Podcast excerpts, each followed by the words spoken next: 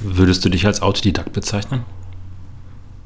Ja, ich würde schon sagen, dass ich viel, ähm, sich viel bei mir erschließt, ähm, wenn ich es selbst gemacht habe oder wenn ich es irgendwo gesehen habe. Also ähm, ja, ähm, ich glaube, Peter Jakob Kühn hat das mal ganz gut beschrieben, wo er gesagt hat, ähm, rein ähm, geschmacklich oder rein sensorisch oder rein analytisch gibt es bei Wein zwischen jungen und alten Reben keinen großen Unterschied, aber er sagt halt, es gibt so manche Sachen, die sich einfach manchmal nicht so direkt in Zahlen fassen lassen und ähm, später aber irgendwie im Glas ähm, Sinn ergeben. Ja.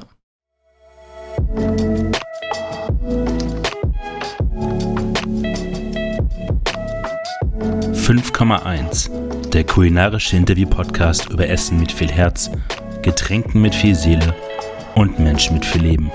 Mein Name ist Sebastian Enste und ich wünsche viel Unterhaltung.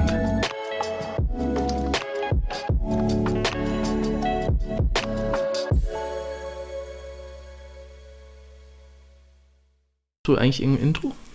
Nee, wir machen jetzt das Intro. Wir machen jetzt das Intro? ja, wir machen jetzt Perfekt. das Intro. Du warst äh, nicht in Geisenheim, du hast nie Weinbau oder Önologie studiert. Warum war das kein Weg für dich, dann Winzer zu werden? Warum das kein Weg für mich war, Winzer zu werden?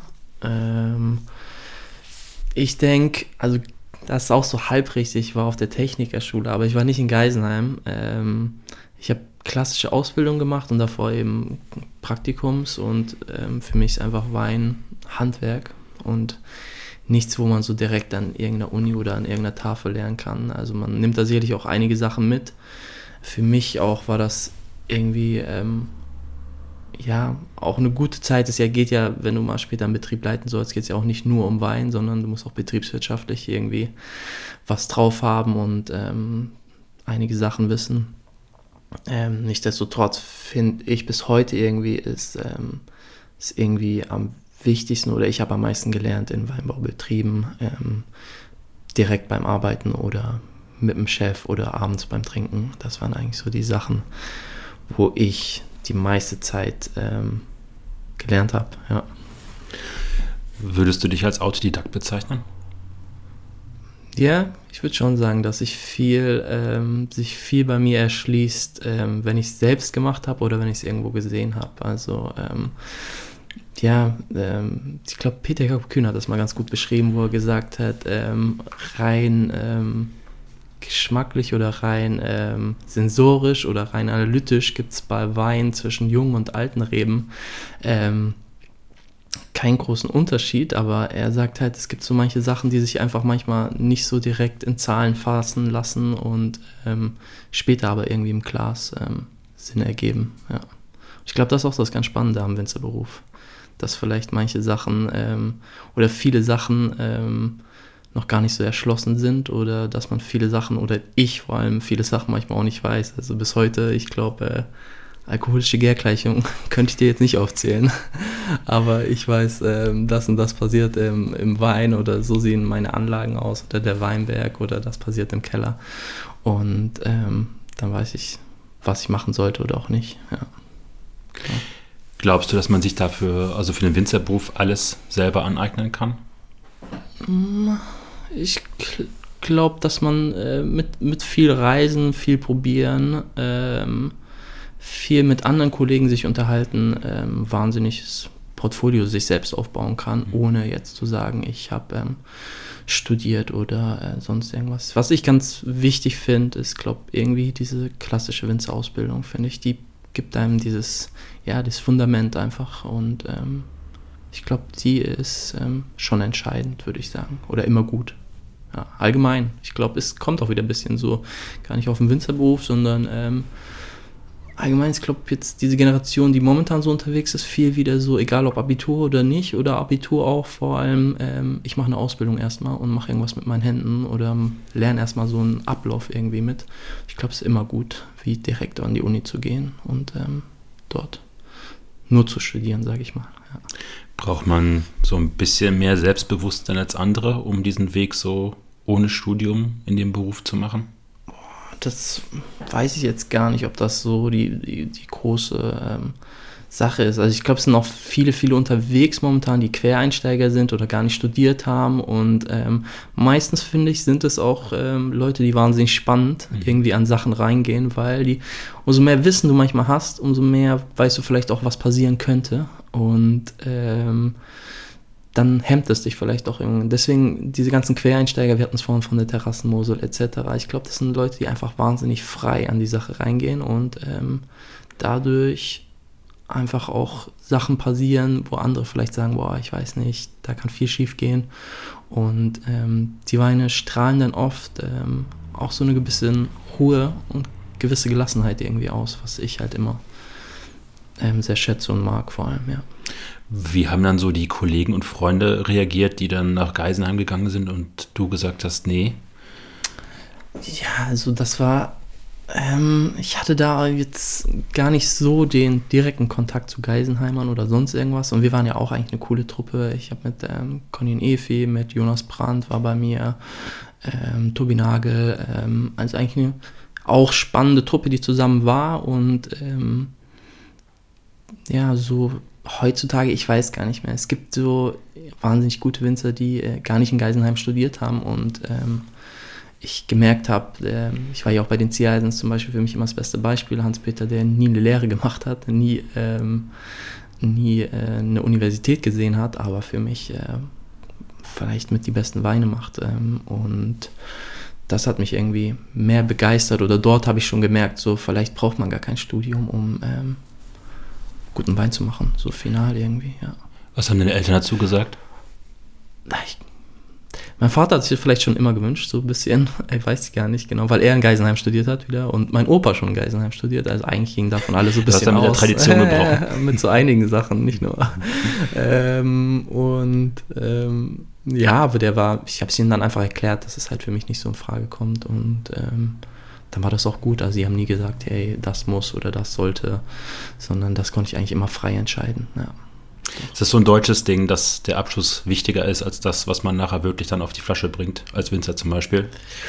Glaube ich, ja, ist vielleicht schon ein deutsches Ding, aber ich glaube auch, dass sich da heute viel getan hat, irgendwie so. Also, wenn du irgendwo hinkommst und du sagst, ich habe in Geisenheim studiert, dann ist es vielleicht nicht mehr so besonders, wie wenn das zu den Zeiten war, wo mein Vater studiert hat. Da war das schon so, wow, der, der darf studieren in der Art, aber heute ist so, ähm, ich glaube, steht der Wein einfach viel, viel mehr im Fokus. Also, ob ich gar nicht studiert habe, ob ich äh, nur eine Ausbildung gemacht habe oder weder noch ähm, wenn du irgendwo bist und ähm, mit Sommeliers probierst, dann geht es viel mehr darum, wer bist du, ähm, schenk ein und ähm, was für eine Idee hast du dazu, wie, ähm, was für einen Abschluss hast du denn mhm. überhaupt. Und ich glaube, das ist ähm, viel entscheidender, finde ich. Ja, ja.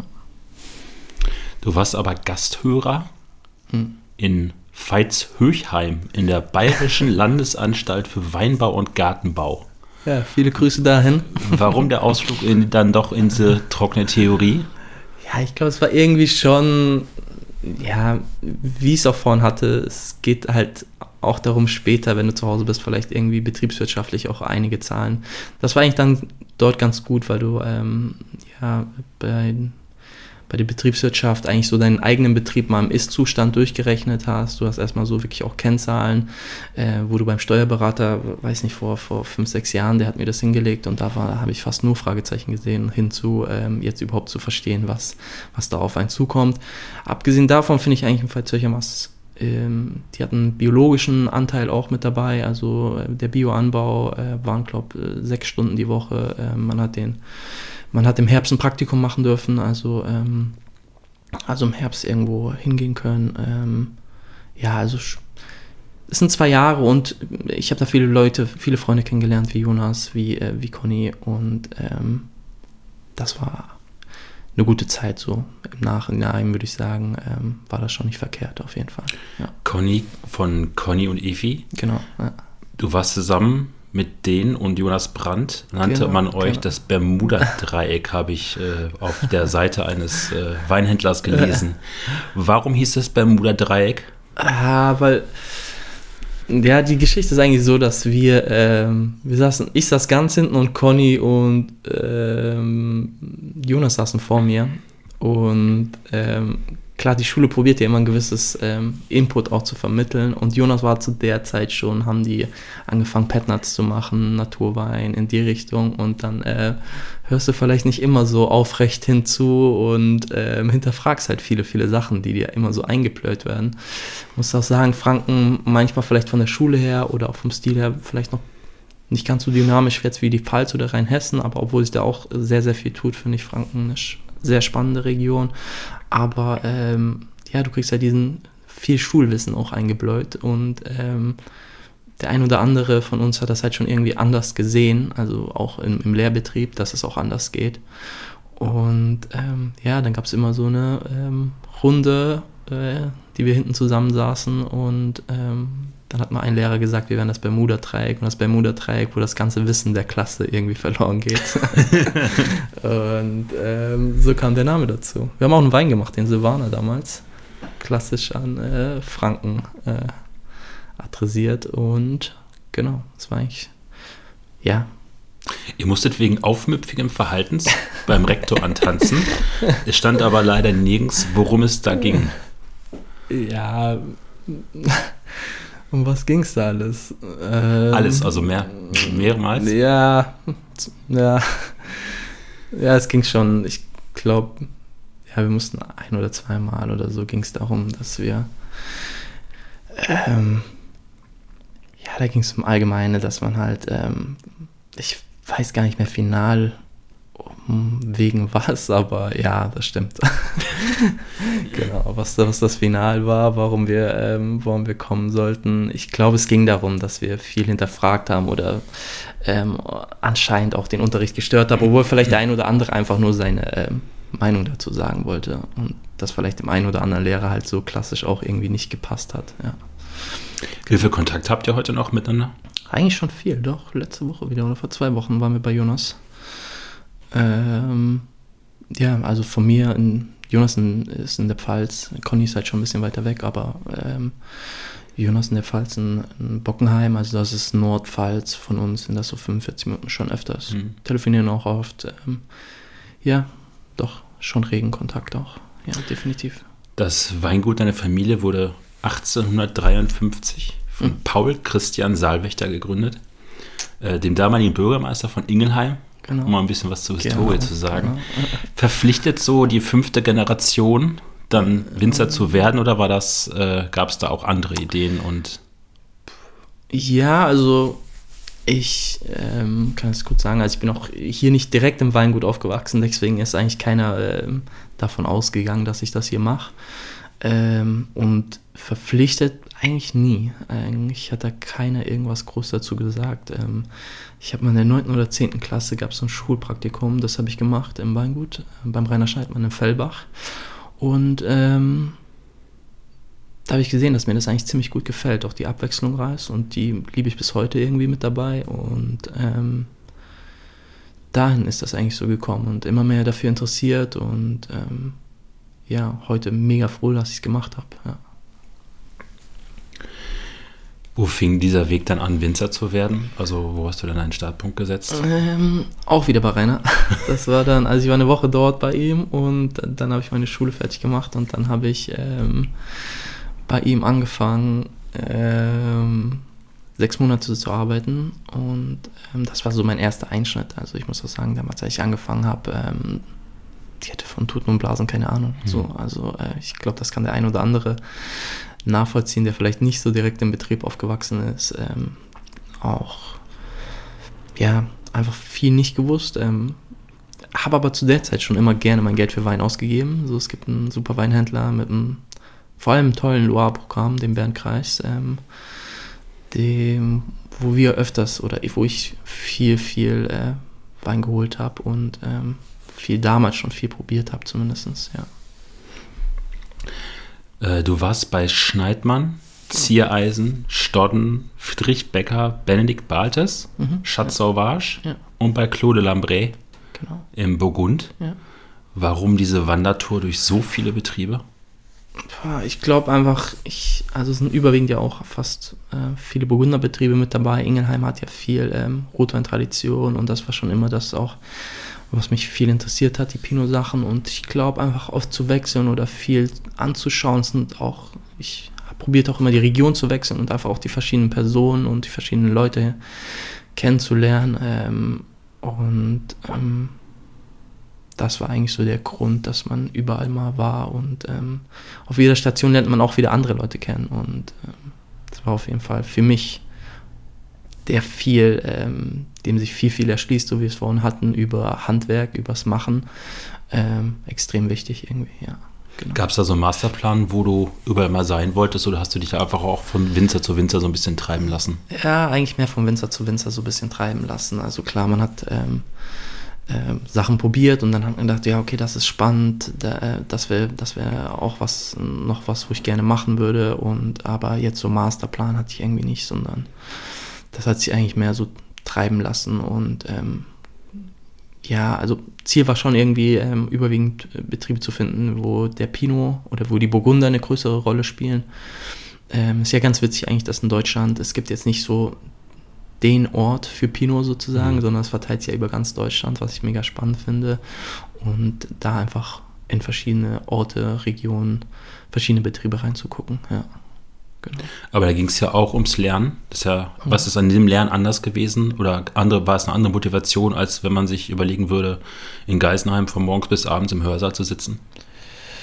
Ja, ich glaube, du, wenn du halt irgendwie im Praktikum bist und in Lehre bist, bist du halt dieses, kriegst du das komplette Jahr mit. Das ist einfach was anderes. So, du ähm, merkst ähm, ja das, den ganzen Lauf äh, von so einem Weinjahr kriegst du äh, final mal mit und siehst überhaupt, welche Abläufe wann, wie, wo stattfinden und ähm, ob du das jetzt an Papier, an der Tafel oder auf einer PowerPoint siehst, ist halt was ganz anderes, wie wenn du einfach mit dabei bist und ähm, merkst auch, wie sich wie sich Sachen äh, entwickeln und so. Ich finde das immer vom, vom Rebschnitt dann über Austrieb, Biegen, äh, was, was da eben alles mit dazugehört. Und äh, das ist halt was ganz anderes, wie wenn ich das eben nur über die Uni sozusagen mitbekommen hätte oder ja. Welche Station, welcher Winzer war so der wichtigste, rückblickend? Also ich würde sagen, ähm, waren auf jeden Fall einige, bei denen ich extrem viel gelernt habe, aber wirklich mal so äh, Wein verstehen und wirklich probieren. Ähm, das waren die CI-Sens, so, bei denen ich bis heute so ähm, wahnsinnig guten Kontakt habe und äh, weil wir es vorhin hatten, der mir so gezeigt hat, ähm, ja, man muss gar nicht so viel schulisches Wissen oder sonst irgendwas haben, sondern du musst viel fühlen, du musst ein ähm, muss viel probieren. Das äh, erste Mal wirklich Wein getrunken mhm. und überhaupt verstehen, äh, was ist Wein, äh, habe ich dort. So, das muss man ganz klar sagen. Ähm, der einfach viel aufgemacht hat, mir ein äh, riesen Portfolio geboten hat, einfach an, an Wein aus verschiedenen Regionen und ähm, genau, es gab Abende, da hat er ähm, wahnsinnig großartige Weine aufgemacht und aber auch gleichzeitig gezeigt, hey, dass ein großer Wein nicht immer teuer sein muss, sondern einfach, was ist eine gute Qualität und ja, ich fand halt seinen Werdegang auch ähm, wahnsinnig spannend, ja, die sind halt Spargel- und Obstbetrieb und eigentlich mit x verschiedenen Sachen gestartet und äh, heute nur noch Spargel und Wein übrig, ein kleiner Hofladen noch mit dazu und ähm, das ist einfach auch, ja, was du packen kannst, so, finde ich wahnsinnig spannend, weil die einfach mit ähm, sehr wenig angefangen haben und auch sicherlich ein steiniger Weg war und ähm, aber das wahnsinnig gut gemeistert bekommen haben. Genau, das begeistert mich bis heute so. Ja. Welche Weingüter und welche Weine haben dann so abends bei Ziereisen, bei diesen Verkostungsabenden eine große Rolle gespielt? Gab es da so Schwerpunkt, Fokusthema auch für ja. dich, was du dann zum ersten Mal entdeckt, getrunken hast? Ja, ich glaube, er hat irgendwie so gemerkt, dass ich ähm, ich brauchte erstmal dieses, ähm, die, ja, das Fundament irgendwie so dazu und dann hat er gesagt, ja, okay, wir fangen an mit äh, Mosel. So, und dann gab es drei Wochen Mosel hoch, runter und der hat Mosel alles so. Also wirklich äh, 90er zurück, 80er, 70er und ähm, es wird alles blind probiert. So, ähm, Genau, und dann gab es eigentlich, die haben mich überall mit hingeschleppt auch, ja. Also egal wohin, welche Verkostung, irgendwo, ähm, ich war da immer mit dabei und die haben mich immer mitgenommen. Das war immer eine richtig gute Zeit und ähm, ja, vor allem, was ich so bei ihm mit viel genommen habe, war ähm, die Weißen von ihm vor allem, also die seine Weißweine mit und ähm, ja, Burgund halt auch, ja. Also er ist, er ist ein riesen Kosterie-Fan. Jeder, der unten mal in seinem eigenen Keller war, er weiß, wie viel, äh, wie viel Kosterie er hat und ähm, ja, einfach auch weiße Burgunder. Ähm, genau, ja. Das war schon sowas, wo ich sagen würde, das hat mir mit am meisten gegeben. Also auch, auch Sachen, die ich heute, ähm, die du nicht so oft probierst. Nordrhone, ähm, er ist ja Syrah auch ein, ein, großer Liebhaber, trinkt auch, ähm, genau, aber es hat sich schon so ein bisschen ähm, viel Burgund halt. Auch deutsche Sachen, klar. Ähm, Mosel hat hier, ähm, genau, dann gibt es so ein paar Favorites, die er hat, auch, auch Edel, also seine Frau. Lieblingsweingut mit Peter Kopp Kühn gab es öfters, ja, aber alles Köhler Ruprecht. Er liebt halt auch die Klassiker. Mhm. Also so, ähm, ja, auch gerne die, äh, ja, die bisschen Querköpfe, das sind auch seine Favorites mit dabei. Weil er selber auch ein bisschen so der Querkopf ist. Ja, ich glaube eigentlich, wenn man mal zurückgeht, ist er gar nicht so ein Querkopf, sondern er macht einfach einen frankophilen französischen Stil und ähm, im, im, Burgund würde er vielleicht gar nicht so als Querkopf zählen. In mhm. Deutschland bist du schon wieder Querkopf. So, ja, ja. Ähm, das kann jeder so bisschen sehen. Der, ich glaube, der will das, was, was heute einfach viele machen wollen. Die wollen einfach ihren Wein machen und sagen, so schmeckt mein Wein und so mache ich es gerne und deswegen ähm, schmeckt er so und deswegen verkaufe ich ihn so. Ja. Wie groß ist so dieses Großtrinken? Also wie mhm. wichtig ist das für so einen eigenen Horizont und für die eigenen Weine? Ich glaube, es ist schon sehr wichtig, auf jeden Fall zu wissen, so ähm, was ist, was ist großer Wein, ja, also jetzt abgesehen, es gibt große Weine, die kosten nicht viel, ja. Und ähm, das war für mich auch so, also es muss jetzt nicht eine Flasche für 500 oder 1000 Euro sein, also da ist ja auch die Fallhöhe groß, mhm. ja, also oft sind es ja auch Sachen, die dich irgendwie enttäuschen können. Ähm, ich glaube, trotzdem hat er da immer ein gutes Gefühl gehabt für, oder allgemein hab, das denke ich, habe ich heute auch ein bisschen zu wissen, ähm, was, was, ein, was ein großer Wein oder dann halt auch selbst zu sagen, hey, das ist im Keller was, wo ähm, von den eigenen Sachen, wo man sagt, wow, das, das ist cool, ja. Das denke ich ist schon auch auf jeden Fall ein Part, der wichtig ist, ja. Genau. Braucht man selber einen großen, weiten, offenen Horizont, um große Weine zu machen? Als Mensch? Ja, ich denke, Horizont ist immer gut. Das merke ich manchmal so, ähm, gar nicht auch im Wein, sondern man sollte, ich manchmal habe ich das Gefühl, dass die Leute so ein bisschen eng, ja, sprachig irgendwie unterwegs sind. Ich glaube, wenn du einfach offen bist und das bin ich zumindest für, für alles in Sachen, auch vor allem in Sachen Wein, hey, wenn es irgendjemand gibt und der sagt, ähm, ich glaube, jeder, der so das bisschen wie wir macht, viel selbst dabei ist, so ähm, habe ich immer diesen ähm, Respekt vor irgendjemand, der sagt, hey, das ist meine Flasche Wein, die habe ich gemacht und ähm, jeder, der viel mit dabei ist, der weiß, dass es im Winter heißt bei minus gerade irgendwie draußen zu stehen, aber auch im Sommer bei 35 und manchmal finde ich, geht es so ein bisschen verloren, dieser Respekt vor dem Menschen, der den, ähm, mhm. weil heute leben in einer schnellen Welt, so, heute ist schnell geschrieben, der Wein ist nichts oder das ist nichts und ich glaube, diesen Funken Respekt gegenüber dem Winzer, der vielleicht irgendeine Idee dazu hat oder der sich auch weiterentwickelt, es gibt nichts, was, wo du sagst, okay, das ähm, ist jetzt final perfekt im ersten Jahr gewesen, sondern das ähm, ist ja auch irgendwie eine Entwicklung. Ähm, ich glaube, das ist irgendwie ganz wichtig, dass man irgendwie diesen äh, Funkenrespekt davor hat, der ähm, vor jemand, der in der Landwirtschaft das ganze Jahr probiert, irgendwie ein gutes Produkt zu machen. Ja. Viele Menschen sehen, glaube ich, gar nicht mehr die 365 Tage Arbeit total. des Winzers, also, sondern sie sehen nur die Flasche vor sich. Sie sehen nur die Flasche vor sich und ähm, ja, aber auch ganz, ganz oft wird ja auch so schnell gehandelt, mhm. finde ich, oder? Also irgendwie die Flasche wird aufgemacht, wenn der direkt nicht nach zwei Minuten performt oder sonst irgendwas, dann ist er nicht gut. Oder ähm, es wird selten irgendwie so, du hast vorhin auch gemeint, ja, mit, ähm, mit Jakob Tenstedt die Sachen, ja, da müsste eigentlich ein Pankratiusruf davor anrufen, den Tag, und ähm, sagen, die soll schon mal mhm. aufmachen, so, weil das wäre eigentlich das, was dem Wein irgendwie ähm, gerecht werden würde. Ist natürlich gastromäßig immer schwierig zu handeln, klar, aber ähm, ich finde manchmal so, ähm, ja, ein bisschen mehr Zeit und ähm,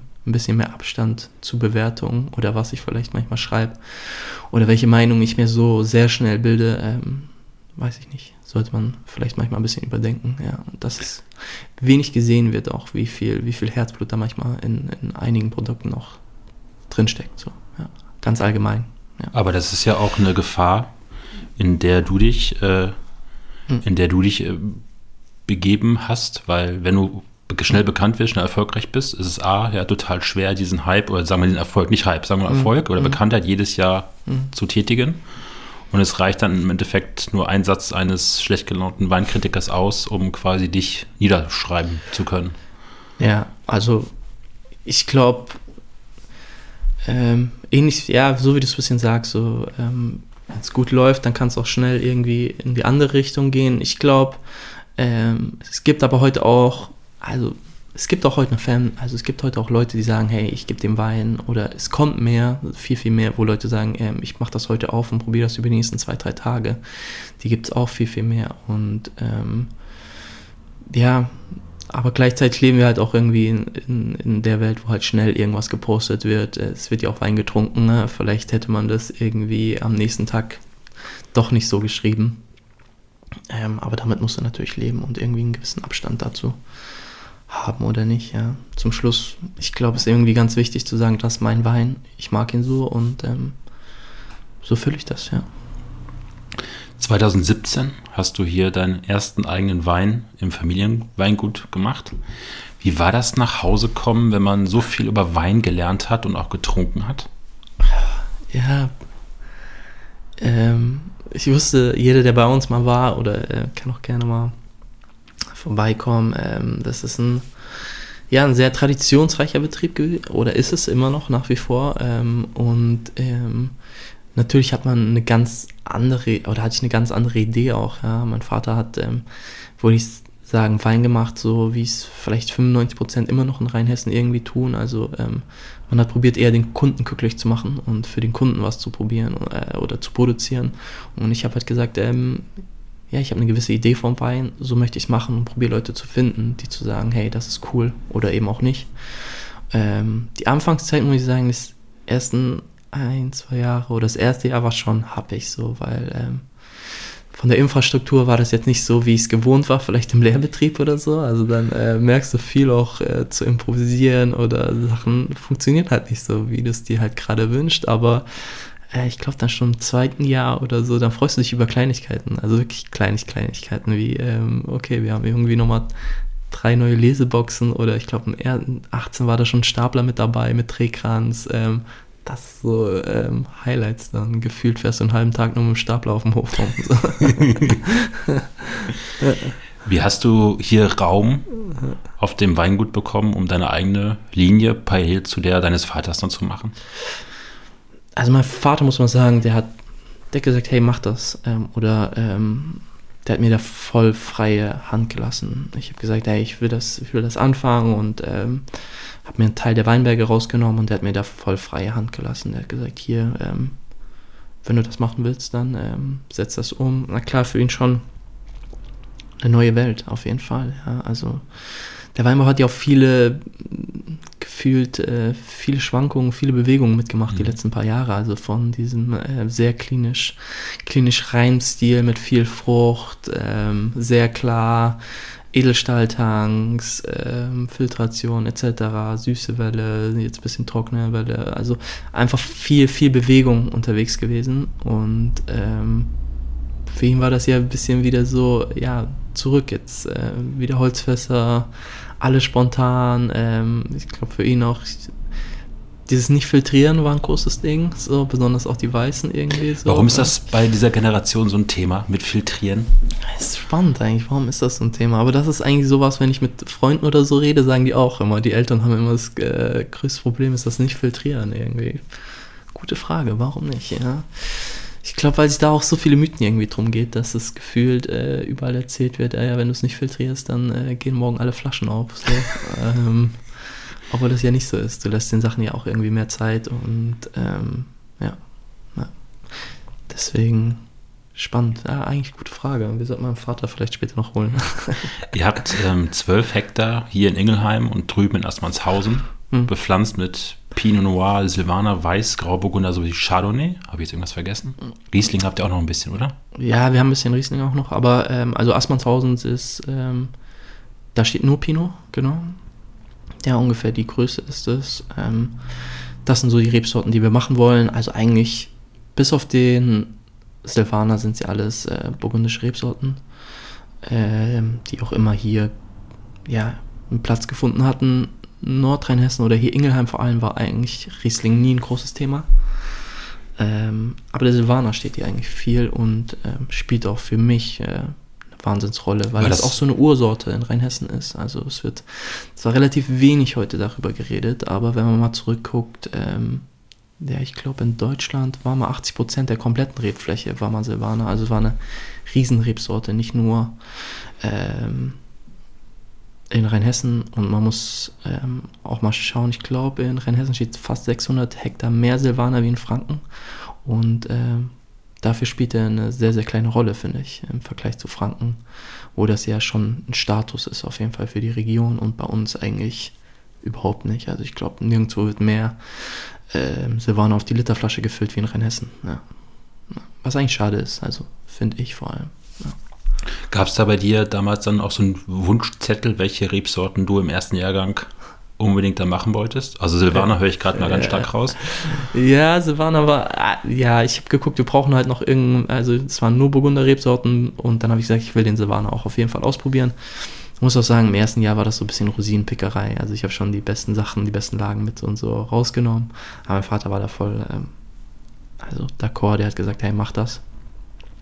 Ähm, und hat mir da bis heute auch freie Hand gelassen. Also ähm, und ähm, genau, und dann meinem ersten Jahrgang 17, eigentlich ein sehr schöner Jahrgang, auch den man jetzt auch wieder, finde ich, ähm, sich sehr spannend probiert.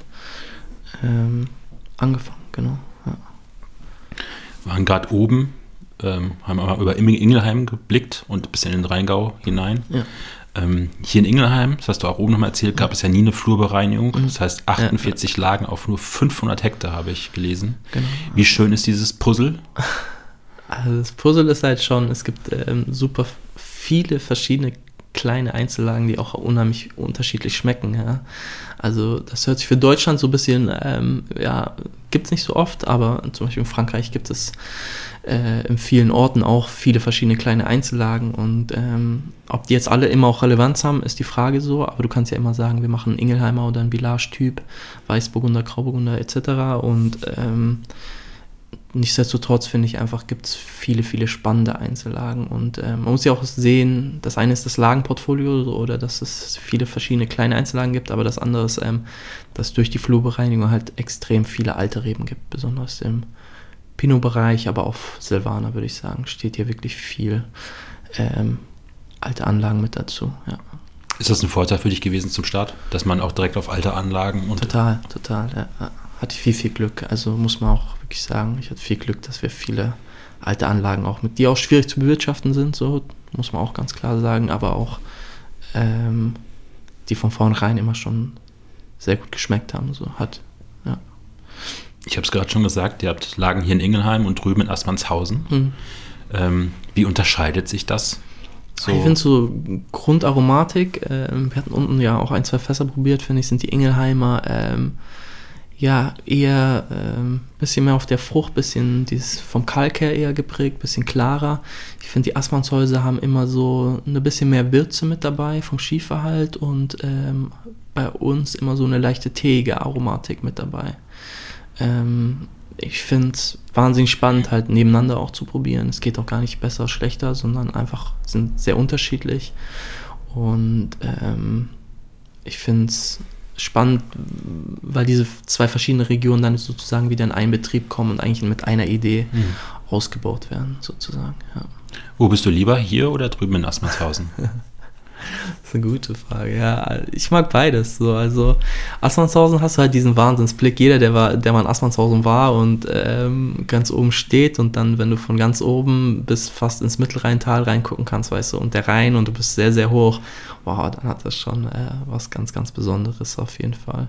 Aber nichtsdestotrotz, Ingelheim hat auch seine, seine schönen Ecken, je nachdem, wohin man guckt immer. Ja. Genau. Und Assmannshausen habe ich dann gerade gelernt, werden die Trauben dann mit der kleinen Rheinfähre genau. drüber transportiert. Äh, in Bingen, die fährt relativ flott und das ist ähm, ja immer ein Lesetag, Highlight oder zwei. ja, genau. Für die ganze Mannschaft auch immer mit. Ja. Riesling, hast du gerade schon gesagt, spielt hier auf der Ingelheimer Seite eigentlich keine große Rolle. Mhm. Wenn wir einen Blick rüberwerfen auf den Rhein, gucken mhm. wir auf den Rheingau und das mhm. ist halt komplettes Riesling County. Total, ja. Ähm, Würdest du gerne mehr Riesling machen?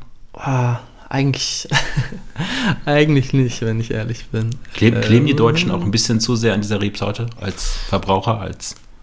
Ja, ich, gute Frage. Also es gibt super ähm, großartige Rieslinge und international ist das definitiv so, dass der Riesling ähm, eine Wahnsinnsrelevanz hat oder äh, Deutschland auch immer für den Riesling äh, betrachtet wird. Ich persönlich muss sagen, zu Hause, oh, ich trinke sehr, sehr wenig Riesling nur noch. Also in letzter Zeit, ich weiß nicht. Ähm, da muss schon, ähm, ja, man hat so seine Favorites, die man gerne trinkt und ich glaube, äh, aber ich probiere jetzt nicht mehr den äh, x-ten Gutswein, weil ähm, ja, Riesling auch oft mit dieser, äh, ja, bisschen mit dieser Primärfrucht äh, viel Spannung eigentlich rausnimmt manchmal, finde ich. Ja. Aber nicht, es gibt großartige Rieslinge, so wie bei vielen, vielen anderen Rebsorten, aber ähm, ich für mich setze das mir jetzt nicht aufs, aufs Pferd. Das ist, ähm, wir haben den Silvaner und ähm, ich finde, ähm, den fokussieren wir einfach mehr. Ja, genau. Als du hier angefangen hast, wie viel Vertrauen hat dir dein Vater direkt da so am Start gegeben? Boah, gute Frage. Ja, wie viel Vertrauen? Ja, er hat für ihn war das ja auch eine ganz neue Zeit. Mhm. So. Also wenn dann jemand kommt und er wusste ja ungefähr, wo ich gelernt habe und äh, in welche Richtung ich vielleicht will. Und ähm, ich glaube jetzt im Nachhinein auf jeden Fall mehr wie, äh, wie zu der Zeit, wo ich angefangen habe. So, aber ähm, ja, er hat mir natürlich Sachen hinterfragt oder so. Direkt zu einem ähm, vielleicht nicht, aber ähm, hintenrum habe ich das manchmal schon gehört, dass er so den einen oder anderen Zweifel hat, aber heute sagt er, ähm, ist er, glaube ich, auch mega glücklich, dass es äh, so funktioniert hat. Und ähm, wie gesagt, vertraut mir heute auch alles an. Also ähm, das war ja zu, zu im ersten Jahrgang, ich glaube 2017 habe ich so 8.500 Flaschen gemacht oder so, das ist jetzt nicht die Riesenmenge gewesen zu dem, was wir jetzt heute sozusagen machen. Wie viel machst du jetzt? Ja, sind so knapp 35 an nächstes Jahr, so 35 bis 40 ungefähr. Aber das war, ähm, ja, ich werde nie vergessen, zum Beispiel meine erste Füllung, äh, 2017er. Also ich habe die Weine immer gemocht, alle. So, aber wenn du dann so abfüllst und du siehst diese ganzen Gitterboxen vor dir und dann denkst du so, ja, wer soll das eigentlich kaufen? So, wer macht das jetzt so? Und ähm, ja, das war, werde ich nie vergessen, ähm, wie ich dann dort stand und dachte so, okay. Ja.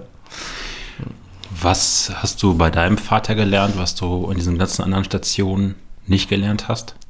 Ja, der konnte mir schon wahnsinnig viel auch über die Lagen halt erzählen. Mhm. So, das war schon was, wo ich ähm, viel, viel von ihm lernen konnte. Ähm, und ähm, er wusste natürlich, wo sind, wo sind sehr gute Stücke ähm, und ja, das vor allem halt, muss sehen, so, ähm, mein Vater hat in Geisenheim studiert und dann hat er vor 30 Jahren hier den Laden geschnitten, äh, geschmissen und ähm, da kannst du natürlich in Sachen Erfahrung wahnsinnig viel mitnehmen, ja, definitiv. Wie findet man dann seinen eigenen Weinstil, so zwischen Großtrinken bei Ziereisen, ja. dem Familienbetrieb? Und den Praktika bei den ganzen Weingütern? Also klar, ich wusste ungefähr so, wie es funktioniert oder was mir gerne, was mir gut schmeckt, aber äh, vor mein erster Jahrgang oder so wusste ich auch nicht, wie, wie wird das jetzt so. Also ähm, fand ich eigentlich dann auch immer ganz spannend, wie sich die Sachen entwickelt haben. Also in meinem ersten Jahr, da war ich auch mega nervös. Also äh, ich weiß nicht, wie oft ich die Sachen probiert habe. Es ist ein Wunder, dass ich was abgefüllt habe. Das, das ist eine das beliebte ist Frage bei Vincent, die ich immer stelle. Habe ja. ich gestern im Christbad auch gestellt. Ja. Wie oft gehst du im Keller probieren? Jetzt relativ selten. Deswegen bin ich eigentlich ganz froh, dass irgendjemand vorbeikommt und dann geht man öfters runter und probiert. Ähm, in meinem ersten Jahr war ich schon äh, brutal nervös. So, da, keine Ahnung, da bin ich in der Woche pff, drei, vier Mal so. Ja. Wie oft ist die Laune gut, wie oft ist sie schlecht? Boah, die schwankt von Tag zu Tag. Und dann habe ich irgendwann gemerkt, so, ich lasse es einfach so. Oder ich, ähm, da gibt es Tage, bin ich mega happy damit und dann ist es wieder ein Ding, wo du denkst, so, äh, das hat doch äh, letzte Woche noch ganz anders geschmeckt und ähm, was da jetzt passiert, aber hinzu zu der Zeit, wo ich jetzt eigentlich bin, bin ich da relativ gelassen und probiere die Sachen auch nicht mehr so oft. Klar, ähm, vor allem cool, wenn irgendjemand vorbeikommt, mhm. weil alleine Zu der Zeit habe ich auch oft alleine probiert. Ähm, ähm, ist es natürlich was anderes, wenn ähm, heute irgendjemand da ist und man auch ein direktes Feedback dazu bekommt. Ja, genau. Gibt es Vorbilder, an denen du dich so orientiert hast, wo du sagst, in die Richtung will ich halt meine Weine ja. machen? Ähm, ja, ich würde schon sagen, dass da viel auch Frankreich liegt. Direkt jetzt so, wo ich sage, so ähm, genau das oder so, es schmeckt dann so oder so immer anders. Ich glaube, Ingelheim hat ein ein Wahnsinnspotenzial oder wahnsinnig spannende Lagen. Ähm, wir hatten das vorhin ja auch ein bisschen besprochen, dass wir eben abzüglich von dem, ähm, dass wir äh, keine Flurbereinigung haben ähm, und den alten Reben haben wir eben halt keinen Südhang. Die Weine schmecken immer sehr kühl, sehr frisch. Ähm, unsere Weine haben immer so einen inneren festen Kern, so einen Phenolik-Kick, den ich wahnsinnig gerne mag. Ähm, ich finde das immer sehr spannend, bei, besonders bei den Burgunder-Sachen. Bei Riesling ist es nochmal anders, wo du einfach ein bisschen mehr Säure mit dazu hast. Ähm, finde ich das einfach eine spannende Sache.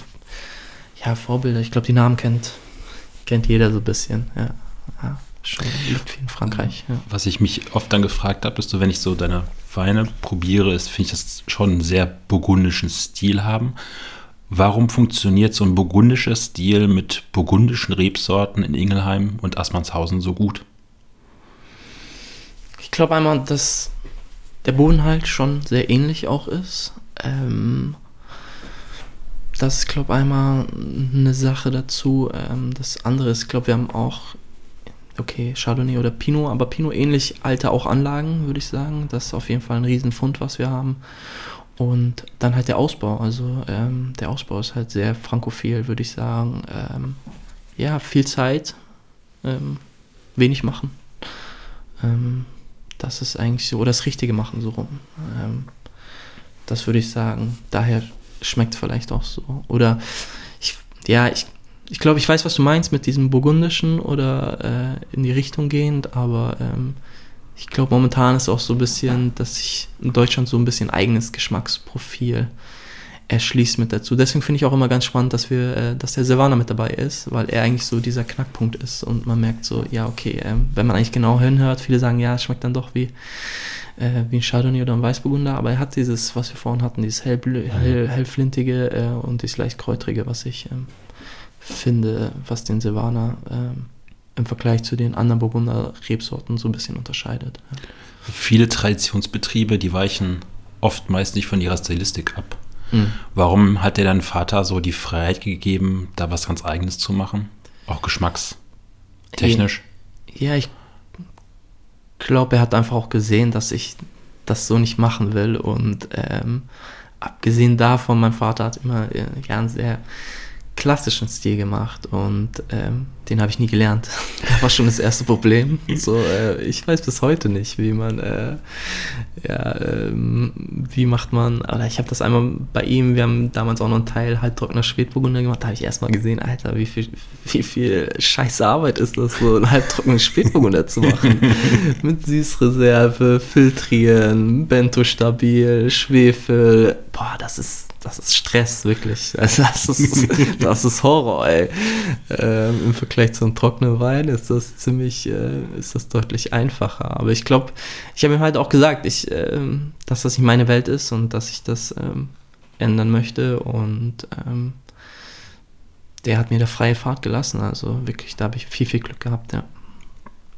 Was ich mich immer frage, gerade bei Quereinsteigern, mich immer sehr interessiert ist, dann liegt dann so der erste eigene Jahrgang in den Gitterboxen, gefüllt in Flaschen.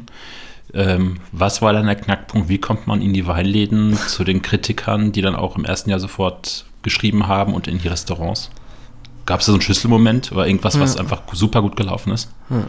Ähm, ich hatte relativ früh ähm, den Philipp äh, vom Vinikultur hier, der Sommelier bei denen ist und den Einkauf regelt. Und der war bei Kühns drüben und Kühns haben das, glaube ich, mitempfohlen und ähm, dann ist er hier rübergekommen, hat das mitprobiert und hat gesagt, hey, cool. Ähm, damals war das aber noch alles in den Fässern. Und er hat gesagt, hey, schick mir das mal. Äh, ähm, genau, das war so die, das werde ich nie vergessen, meine erste Palette Wein, die ich verkauft habe. Ähm, Holger hat mich da abends angerufen. Es war ziemlich um die Zeit wie jetzt, also ähm, so ein, ja, ja, es war irgendwie Januar, Februar.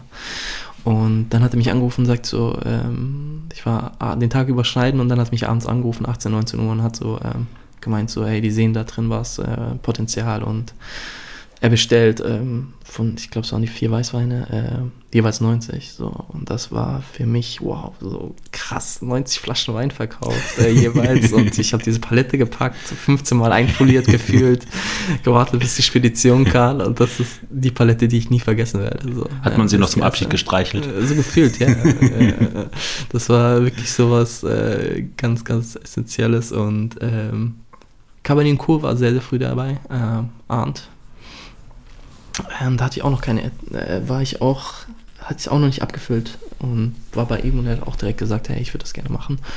Und auf dem Weg von dort noch zurück ähm, hatte ich mit äh, Fabrice von der Henne Weinbar mhm. in ähm, Köln. Er war so der erste, ähm, wo, mein erster Gastro äh, Kunde, den ich sozusagen hatte. Habe das mit ihm probiert, äh, mittags in der Mittagspause. Ich hatte alle Weine mit dabei, ähm, alles eingeschenkt, kurz erzählt, hinher und er hat nicht eine Mine verzogen. Der saß dort, Pokerface und mir ist so warm geworden. Ich wollte einfach nur nach Hause. Ich sag so, warum macht der nicht irgendwo einen Abschnitt und sagt so, hey, äh, nee, lass mal. ähm, und erst beim Chardonnay oder so sind, ist er warm geworden dann so und hat dann halt so gesagt, hey, cool. Ähm, ich mach das. Und das war für mich auch so ähm, das erste Mal, wo ähm, und von dort auch auf diese Welle irgendwie gestartet und heute auch noch mega gut befreundet mit Falk, ähm, der damals noch im Tanika war, mit Anna, die jetzt im Pures ist. Ähm, das war ähm, eine Truppe, denen ich wahnsinnig viel äh, zu verdanken habe und äh, mega happy, dass die ähm, da seit Tag 1, ich glaube, das ist immer wichtig, so äh, mit dabei waren. Ja dann ist man im ersten Jahr oder im ersten Jahrgang schon sehr, sehr erfolgreich. Das ist ja etwas, was vielen neuen Weingütern unheimlich schwer fällt, wenn sie es überhaupt mal hinkriegen mhm. sollten, so viel Beachtung. Wie viel Druck erzeugt das dann direkt zum Start?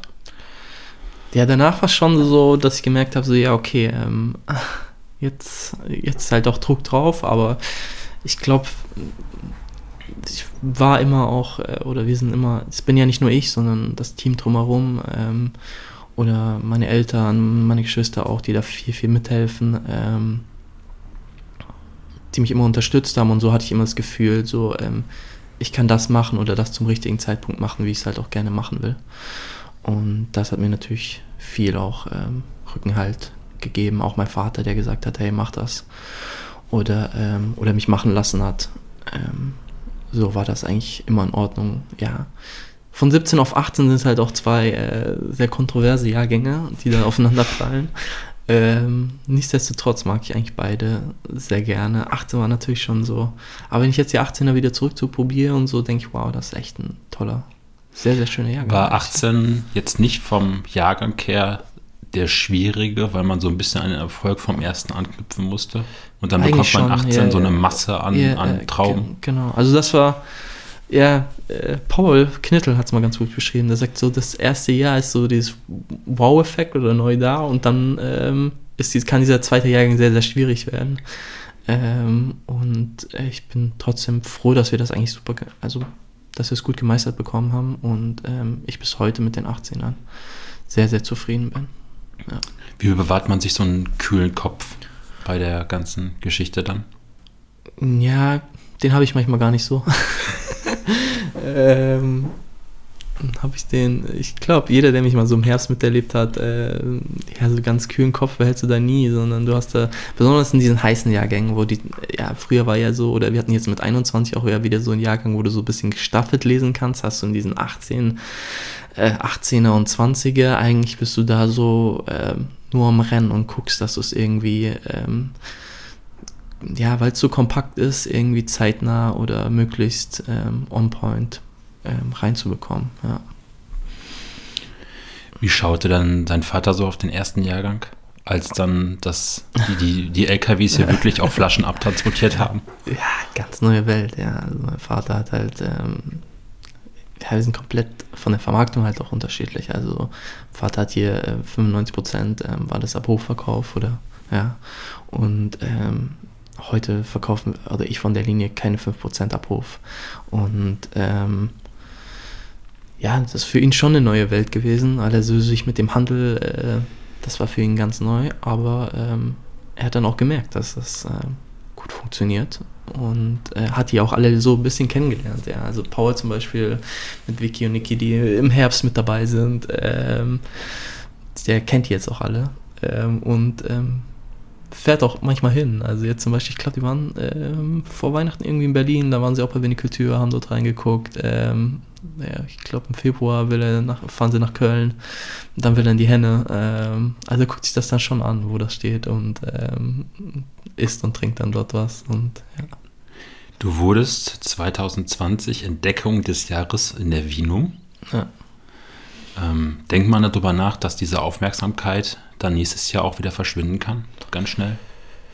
Ja, also klar, wir haben uns darüber mega gefreut, besonders weil es ähm, direkt auch mit dem. Er ich habe damit auch nie gerechnet. So. Das war. Ähm, äh, haben wir uns natürlich mega drüber gefreut, aber ähm, ich glaube bei uns auch, wie es so ein bisschen aufgebaut ist, ähm, ist natürlich super, wenn man irgendwas gewinnt und so, aber ähm, dass die Leute jetzt nicht unsere Weine kaufen, weil ähm, die besonders bepunktet oder besonders bewertet sind, sondern eher, weil sie den Stil sehr gerne trinken. So denke ich, dass das eher bei uns der Fall ist. Ja. Ich muss jetzt mal einen langen Satz vorlesen. Es ist endlich Zeit, mal Wasser zu trinken. Ich sehe das die ganze Zeit schon. Ich habe extra lang, oh. lange Kritik von Stefan Reinhardt äh, rausgesucht, der unter anderem für Robert Parker The Wine Advocate verkostet. Also ich glaube den ganzen ja. deutschsprachigen Raum. Ja. Also sehr wichtiges Wort. Und der hat mal geschrieben, nun hat Saalwächter mit dem 2018er Silvaner Grauer Stein einem Wein vorgelegt, der mit zum Besten zählt, was ich in 20 Jahren von dieser einst viel weiter verbreiteten Rebsorte probiert habe. Und der auch keinen Vergleich mit viel zu teuren französischen Burgundern zu scheuen braucht. Wie übermütig wird man, wenn Journalisten und Weinkritiker so einem feste auf die Schulter klopfen? Ich glaube, also übermütig sind wir. Ähm, jeder, der, du bist jetzt auch mal da gewesen. Ähm, wenn man hier bei uns auf dem Hof fährt, merkt man, glaubt, dass wir sehr geerdet sind. Also, ähm, dass bei uns eigentlich alles super normal ist. Ähm, natürlich haben wir uns darüber gefreut, besonders weil es um den Savannah ging und ähm, meiner Meinung nach der ein bisschen wenig Aufmerksamkeit bekommt. Ähm, haben wir uns natürlich darüber gefreut, aber wir ähm, wir sind ganz normale ähm, Winzer, Bauern, ja, die einfach nur ihren Wein machen wollen, ohne, ohne großes ähm, Trara drumherum, ja. Wie reagierst du auf so nicht gute Kritiken an Wein, die dann auch mal schnell bei Facebook und Co. rausgehauen sind? Ich muss ehrlich sagen, dass ich davon jetzt ähm, nicht so viel gesehen habe, aber wenn ich, ich bin ja auch jemand, der sagt, ähm, wenn ich das nachvollziehen kann, ja, also wenn, wenn ich weiß, was die, was die Leute stört daran, äh, an dem Wein, ähm, dann äh, bin ich dafür auch voll offen, ja, also ähm, dann ist das auch überhaupt kein Thema, genau. Dein Silvaner Grauer Stein kostet 59 Euro die Flasche und der Spätburgunder Assmannshausen-Höllenberg sogar 62 Euro habe ich rausgesucht.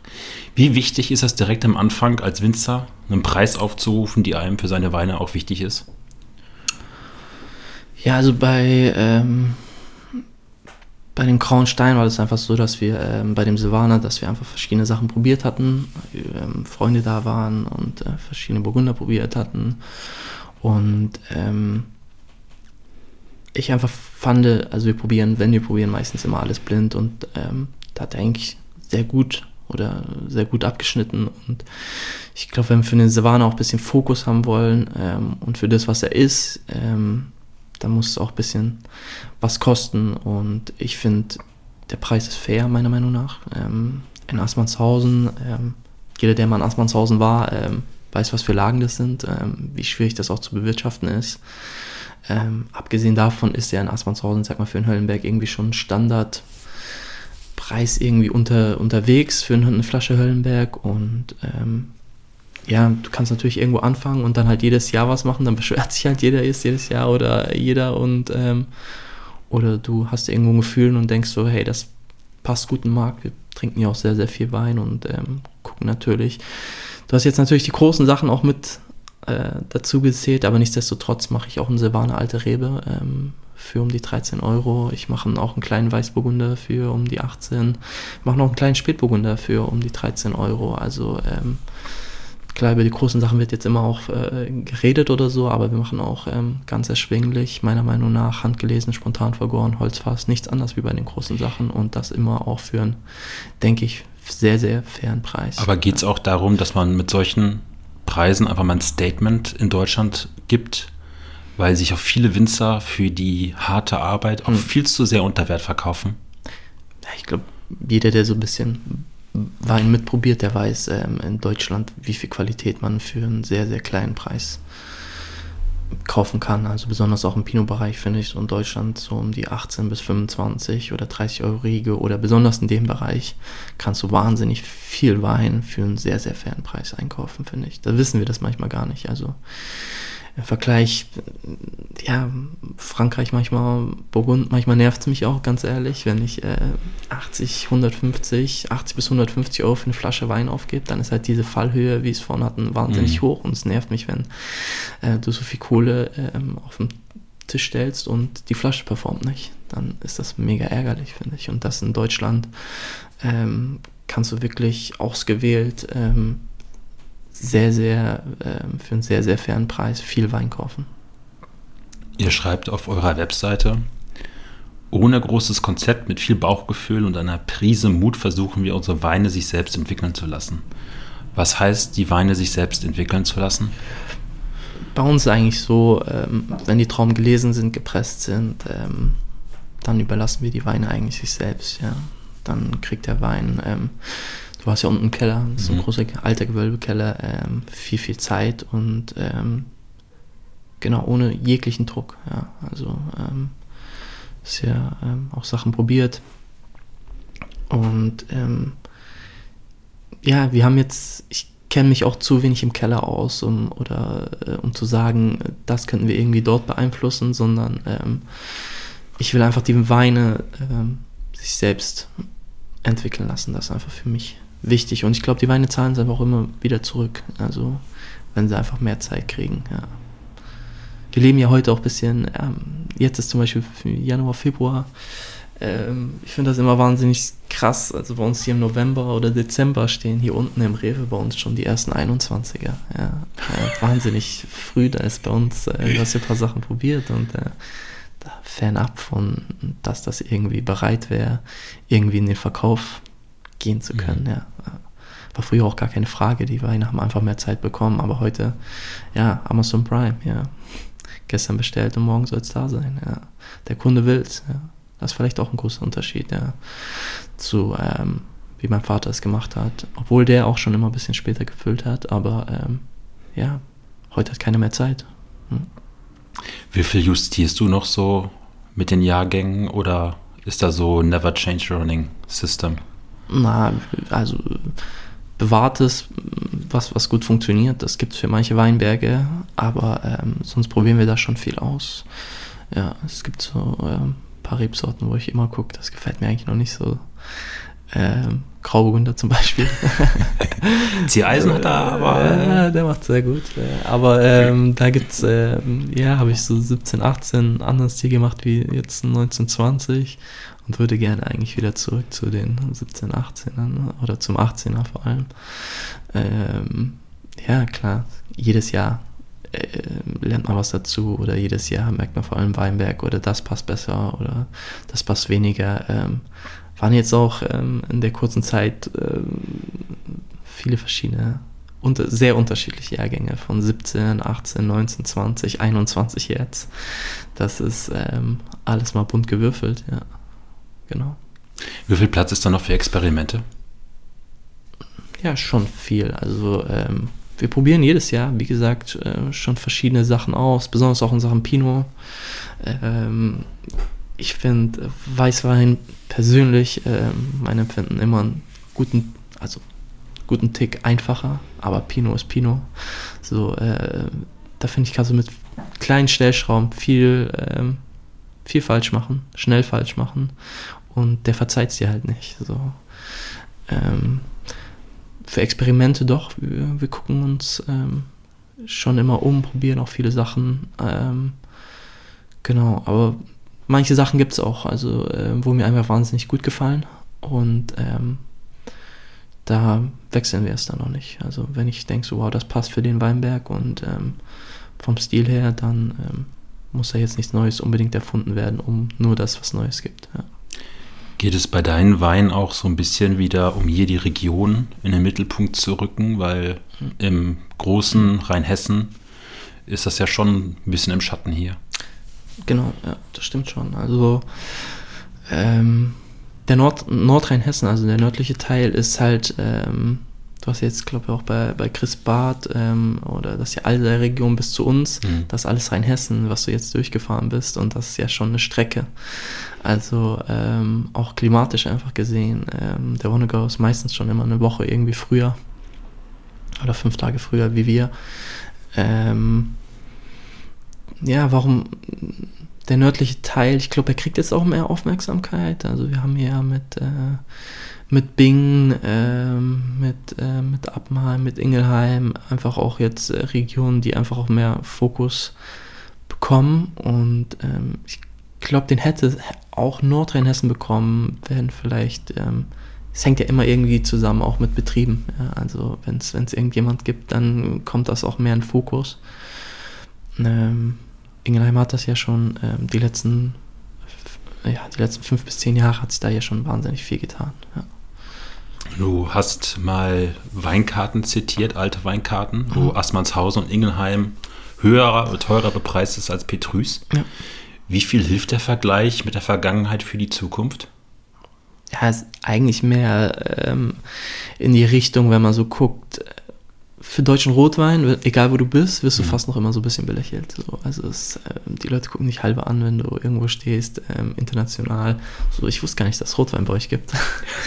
so, ähm, da merkst du so ein bisschen, wo wir herkommen. Und ähm, ich glaube, ich finde es halt spannend, einfach mal die, die, deutsche Geschichte oder was auch mit dem deutschen Wein passiert ist oder auch auf welcher Welle wir jetzt unterwegs sind. Muss man sagen, wann war deutscher Wein mal so populär oder ähm, so viel auf den Karten und so viel junge Sommeliers, so viel junge Winzer unterwegs oder so viele Leute, die einfach Bock darauf haben, das ähm, könnte ich mir, also wüsste ich nicht, wann das zuletzt so war. Und ich glaube, das ist einfach eine ja, mega spannende Entwicklung. Und ich glaube, das ist noch nicht Ende der Fahnenstange, sondern ähm, ich glaube, die Party steigt erst und ähm, da geht noch vieles, ja baut sich da auch so ein bisschen was von der Geschichte losgelöster auf, weil, weil man freier denkt und gar nicht so auf Tradition bedacht ist, sondern auch viel experimentiert und mhm. anders denkt, als das früher getan worden ist.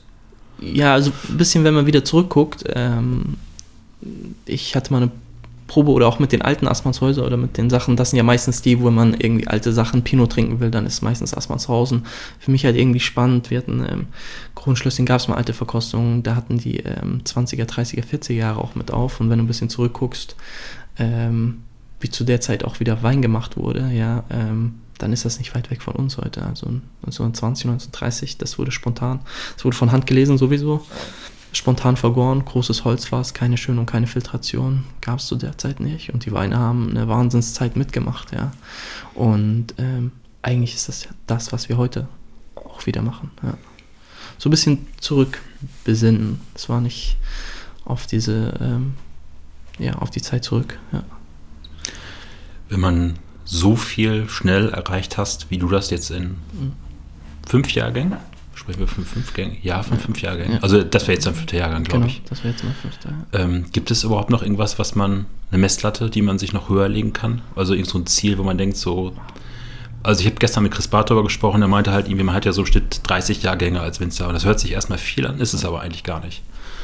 Ja, finde ich auch. Also es, es hört sich schon viel an. Ich glaube, es ist auch einiges, aber ich weiß nicht, bei uns wird das manchmal vielleicht auch zu ja, ich weiß, das hört sich jetzt so hoch gepusht auch ein bisschen an, aber ich, ähm, ja, 30 Jahrgänge ist auch eine Zeit, wo du viel entwickeln kannst. Mhm. Und ähm, ich wünschte, oder ich wüsste mal manchmal, vielleicht auch nicht, aber wüsste ich irgendwie gerne so, ähm, wenn man so in die Zukunft gucken könnte, was, ähm, was in, in, wie mein Wein in, äh, in, ein paar Jahren schmeckt. Aber ähm, ja, man muss ja auch so sehen, was in den letzten fünf oder zehn Jahren auch im Weinbau passiert ist. Ähm, da ist ja auch wahnsinnig viel im deutschen Weinbau auch passiert und ähm, es sind viele Trends auch unterwegs, es sind viele neue Sachen, äh, die dazugekommen sind. Ähm, über Naturwein äh, und und und, ja. Orange, Maischegärung, Amphoren etc. Da hat sie auch wahnsinnig viel allein in den letzten paar Jahren getan. Ja. Ist das auch so eine, so eine spannende Blackbox, ähm, dass man jetzt gar nicht weiß, wie jetzt, sagen wir mal, der erste Jahrgang in 10 oder 20 Jahren dann reif oder gereift schmeckt? Ja, total. Ja. Ich hoffe es immer. Die Leute fragen mich. Ehrlich so, ja, ich weiß es nicht genau. Ich hoffe, dass sie gut reifen einfach. Oder was mit dem Wein passiert. Ähm, ab und zu macht man wieder eine auf. Oder äh, zuletzt einen 17er Chardonnay probiert, äh, der mir wahnsinnig gut gefällt. So, der ist jetzt ja um die 4, 5 Jahre alt. Ähm, aber Wissen, final, ja, weiß das nicht genau. Aber ähm, ich probiere oder wir probieren den Wein viel, viel mitzugeben, um dass sie gut reifen, besonders äh, mit diesem inneren Kern, mit der Phenolik mit dazu, ähm, mit äh, viel Zeit im Fass, dass die Weine einfach genug mitbekommen, um dieses Portfolio Reife eigentlich ähm, gut mitgehen zu können. Ja. Ich habe noch eine einzige Frage an dich, Carsten. Die Schlussfrage. Gibt es den Traum des eigenen ganz großen Weines? Ähm, Jetzt muss ich gerade nochmal fragen, wie meinst du Traum so, So, so der, dass man träumt, so den Jahrgang zu erwischen von der Sorte oder irgendwie Pinot, die man mhm. macht, wo man sagt, das ist mein eigener ganz großer Wein, den ich gemacht habe, so das Lebenswerk? Boah, das ist, ja, spannende Frage, es den, ob man das so hat irgendwie, aber ähm, ich glaube, dann gibt es halt immer wieder den neuen Jahrgang und dann denkst du vielleicht, ja, das ist er doch oder sonst irgendwas. Und ich glaube, diesen final perfekten, ich glaube auch nicht, dass ich den haben oder dass den, dass den so final irgendwie gibt, sondern dass ähm, das alles so ein bisschen entsteht und ähm, das ist ja auch irgendwie das Coole, dass irgendwie nicht diesen perfekten Wein, glaube ich, Gott sei Dank irgendwie auch nicht gibt. Ähm, ich glaube, das Coolste ist irgendwie, wenn du mit, mit Freunden oder mit äh, Winzern zusammensitzt, ähm, macht eine gute Flasche Wein auf und die Leute sagen, hey, cool, das ist, ähm, das ist, glaube genug. Das ist das beste Lob, was du bekommen kannst, ja. Als wir gerade hochgefahren sind, hast du mich gefragt, welche meine eigene Lieblingsfolge dieses kleine Interview-Podcast-Format ist. Gegenfrage, was ist denn dein eigener Lieblingsjahrgang und welcher Wein, also welche Sorte? Ähm, von mir jetzt selbst, ja. ja. Ähm, wie gesagt, ich mag den 17er aus dem ersten Jahr, den Chardonnay sehr. Ich mag den 19er Chardonnay. Der 18er Graustein war für mich schon so einer meiner Favorites, Favorites, die ich ähm, gemacht habe. Vor allem, weil es auch Silvaner war. Ähm, ich, was wir unten probiert haben, ich glaube, wird auch sehr, sehr spannend. Der ähm, 2020er äh, Weißburgunder. Mhm.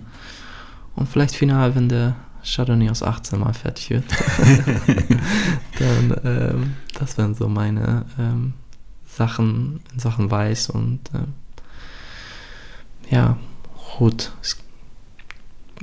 Ich mag den, mag ich auch, ja, man mag alle irgendwie, so gehören ja alle irgendwie dazu, aber ähm, ich habe zuletzt den 17er, ähm, die Reserve aus Ingelheim probiert, ähm, wo ich in Berlin war und die hat mir auch von der Entwicklung, wenn wir davon reden, äh, wie sich Sachen entwickeln. Hat mir sehr gut gefallen, ja. Carsten, vielen Dank für das Gespräch, die Probe und die Fahrt hier einmal durch die Weinberge. Sehr gerne.